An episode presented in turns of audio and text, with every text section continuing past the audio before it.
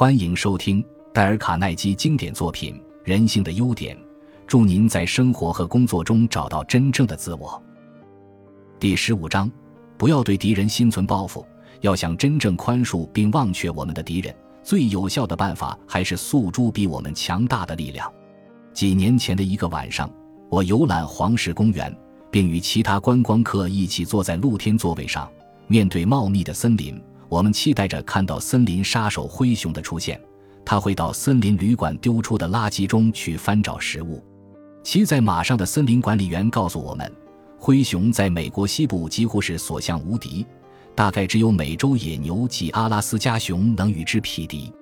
而我却发现有一种动物，而且唯有这种，随着灰熊走出森林，灰熊居然能容忍它在旁边分一杯羹。原来它是一只很臭的幼鼠。灰熊当然只需一掌就能把它拍死，那他为什么不去做呢？因为经验告诉他这样做划不来。我也发现了这一点。我在农场长大，曾在围篱旁捉到过一只臭鼬。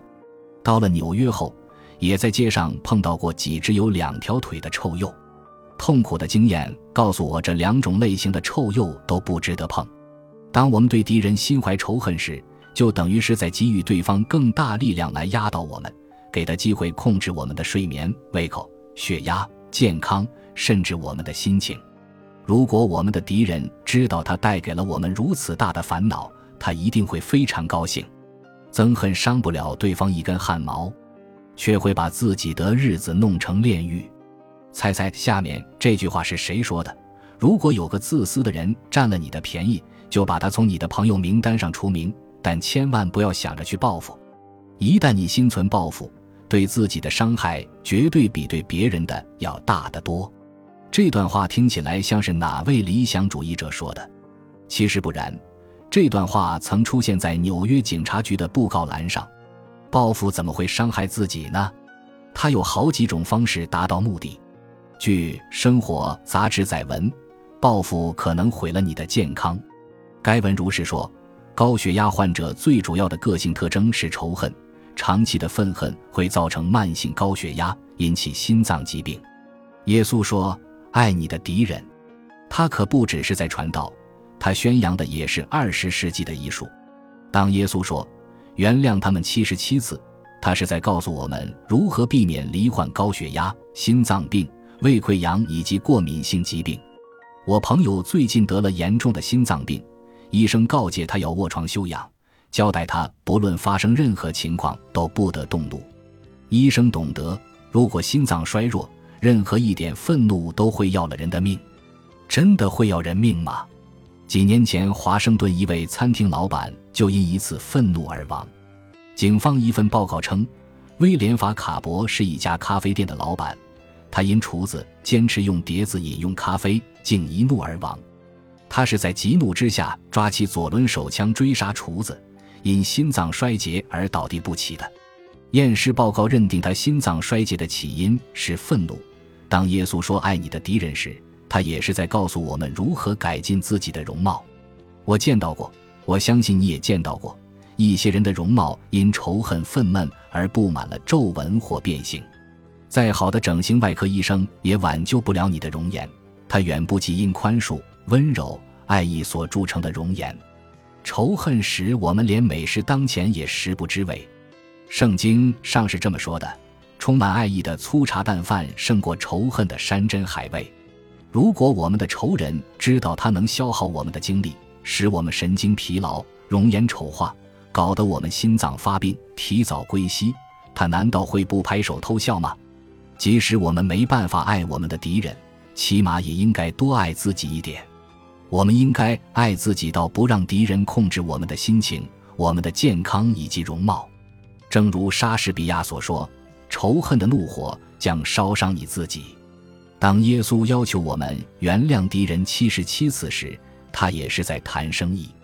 举例来说，我桌上正放着一封来自瑞典乌普萨拉的乔治·罗纳先生的来信。几年来，他在维也纳从事律师工作。直到第二次世界大战才回到瑞典，他身无分文，急需找到一份工作。他能说写多种语言，所以想找个进出口公司担任文书工作。大多数公司都回信说，因为战争的缘故，他们目前不需要这种服务，但他们会保留他的资料等。倒是有一个人这样回信给罗娜：“你对我公司的想象完全是错误的，你实在很愚蠢。我根本不需要文书，即使我真的需要，我也不会雇佣你。你连瑞典文字都写不好，你的信中错误百出。”当乔治·罗纳收到这封信时，气得暴跳如雷。这个瑞典人居然敢说他不懂瑞典话，他自己呢？他的回信才是错误百出呢。于是罗纳写了一封足够气死对方的信。不过他停下来想了一下，对自己说：“等等，我怎么知道他不对呢？我学过瑞典文，但它并非我的母语。也许我犯了错，我自己都不知道。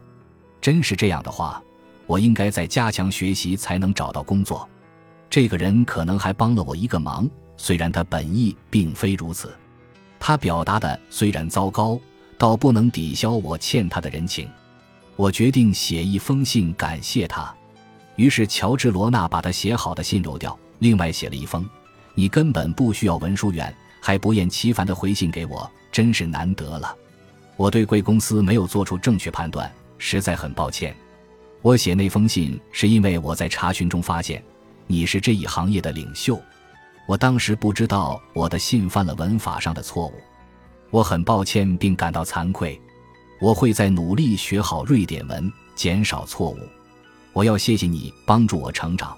几天后，罗娜又收到回信，对方请他去办公室见面。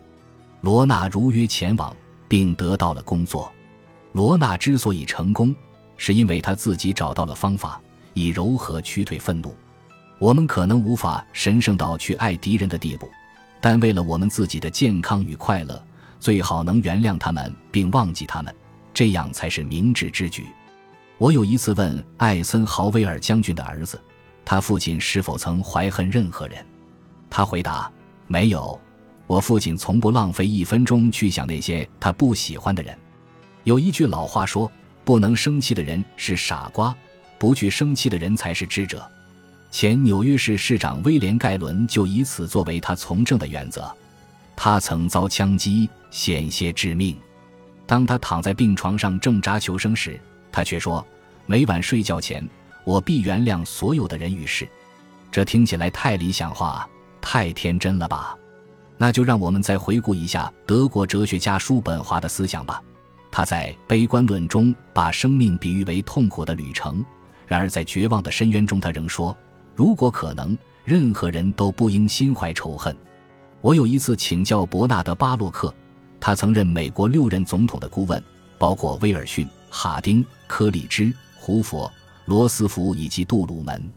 当他遭遇政敌攻击时，有没有受到困扰？没有任何人能侮辱我或困扰我。他回答说：“我不允许他们这么做。”实际上，也没有任何人能侮辱我们或困扰我们，除非我们自己允许。棍棒石头可以断我骨头，但言语休想动我分毫。几个世纪以来，人类总是敬仰那些不怀恨仇敌的人。我常到加拿大的一个国家公园，欣赏美洲西部最壮丽的山景。这座山是为了纪念英国护士爱迪斯·康威尔于1915年10月12日在德军阵营中殉难而命名的。他的罪名是什么？就因为他在比利时家中收留与照顾了一些受伤的法军与英军士兵，并协助他们逃往荷兰。在即将行刑的那天早上，军中的英国牧师到他被监禁的布鲁塞尔军营看望他。康威尔喃喃说道：“我现在才明白，光有爱国情操是不够的。我不应该对任何人怀恨或怨怼。”四年后，他的遗体被送往英国。并在威斯敏斯特教堂内举办了一个纪念仪式。我曾在伦敦住过一年，常到康威尔的雕像前读着他不朽的话语。我现在才明白，光有爱国情操是不够的。我不应该对任何人怀恨或怨怼。要想真正宽恕并忘却我们的敌人，最有效的办法还是诉诸比我们强大的力量。我们可以忘记一切事情，当然，侮辱也在其中显得无足轻重了。让我再举个例子。一九一八年，密西西比州有一位黑人教师兼传教士琼斯即将被处以死刑。几年前，我拜访了琼斯亲手创办的学校，并向学生做过演说。现在，它已是一所全国有名的学校了。但我要说的这个故事是很早以前的事。早在第一次世界大战的时候，密西西比州中部曾流传一则谣言：德军将策动黑人叛变。琼斯因此被控策动叛乱，并将被处以死刑。一群白人在教堂外听到琼斯在教堂内说道：“生命是一场战斗，黑人们应拿起武器，为争取生存与成功而战。战斗，武器，够了！”那些激动的白人青年没等他说完，便冲入教堂，用绳索套上他，把他脱离英里，推上绞台，燃起木柴，准备绞死他。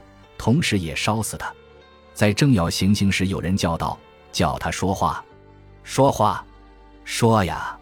于是琼斯站在脚台上，脖子上套着绳索，开始谈他的人生与理想。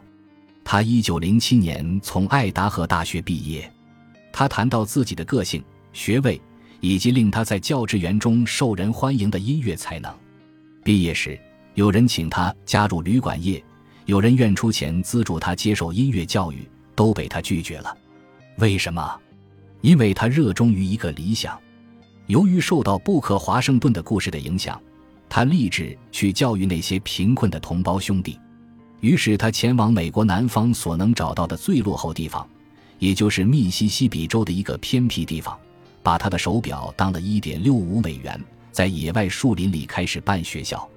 琼斯面对这些准备处死他的愤怒的人们，诉说着自己是如何奋斗，如何为教育这些失学的孩子，即将他们训练成有用的农民、工人、厨师与管家的。他也告诉了这些白人，在他教学过程中，谁曾经帮助过他。许多白人曾经送给他土地、木材、猪、牛，还有钱，协助他完成了教育工作。事后，有人问劳伦斯·琼斯。他恨不恨那些拖他并准备绞死、烧死他的人？他的回答是：他当时忙着倾诉比自己更重大的事，根本无暇憎恨。他说：“我没空争吵，也没时间反悔，没有人能强迫我恨他们。”当琼斯进行完如此真诚动人的谈话，特别是他不为自己求情，只为自己的使命陈词时，暴民们开始软化了。终于有个上年纪的人说。我相信这年轻人说的是真的。我认识他提到的那几个人，他在做善事，是我们错了。我们不应该吊死他，而应该帮助他。老人讲完，便在人群中传帽子，向那些想吊死他的人募捐了五十二美元。就因为琼斯说：“我没空争吵，也没时间反悔，没有人能强迫我恨他们。”十九世纪前，艾比克泰德就曾指出。我们所收获的就是我们所播种的。命运总不放过我们，要我们为自己的罪行付出代价。他说：“长远而论，每个人都会为自己的错误付出代价。能将此常怀于心的人，就不会对人发怒、愤懑、诽谤、责难、攻击或怨恨。在美国历史上，也许没人比林肯更遭人诋毁、曾赫尔被出卖，但从赫登的《林肯传》中。”我们可以看出，林肯从不依自己的好恶去判断人，他总是认为他的敌人也像任何人一样能干。如果有人得罪他或对他不逊，但只要他认为此人是最合适的人，林肯还是会请他担任该职位，就像对朋友一样毫不犹豫。他从未因为个人的反感，或是因为他是自己的政敌而撤换一个人。林肯曾委任相当高的职位给那些侮辱过他的人。包括麦克莱伦、史瓦兹、斯坦顿以及蔡斯。按赫登的说法，林肯相信，没有人应当因其所作所为而受到赞扬或责难，因为我们每一个人都受到教育及环境的影响，我们所形成的习惯与特征造就了我们的现在及将来。也许林肯是对的。如果你我像我们的敌人一样承袭了同样的生理、心理及情绪特征，如果我们的人生也完全一样。我们可能会做出跟他们完全一样的事，因为我们不可能会做出别的事情。让我们以印第安人的祈祷词提醒自己：伟大的神灵，在我穿上别人的鹿皮靴，走上两星期路以前，请帮助我不要判断与批评他人。因此，与其恨我们的敌人，还不如让我们怜悯他们，并感谢上天没有让我们跟他们一样经历同样的人生。与其诅咒报复我们的敌人，还不如给他们谅解、同情、援助、宽容，并为他们祈祷。我是在一个每晚念圣经，并在睡前做祈祷的家庭中长大的。我还仿佛听到我父亲在孤单的密苏里农家中念着耶稣说过的话：只要人们还重视这个理想，就会继续引用这段话：爱你的敌人，祝福那些诅咒你的人，善待仇恨你的人，并为迫害你的人祈祷。我父亲一生都在念诵耶稣这段话，他们赐给他内心的平安。这个世界上许多有权有势的人都无缘享有这样的平安。要培养内心的平安与快乐，请记住第二条原则：永远不要对敌人心存报复，那样对自己的伤害将大过对别人的伤害。让我们像艾森威豪威尔将军那样，绝不花一分钟时间去想那些我们不喜欢的人。感谢您的收听，喜欢别忘了订阅加关注，主页有更多精彩内容。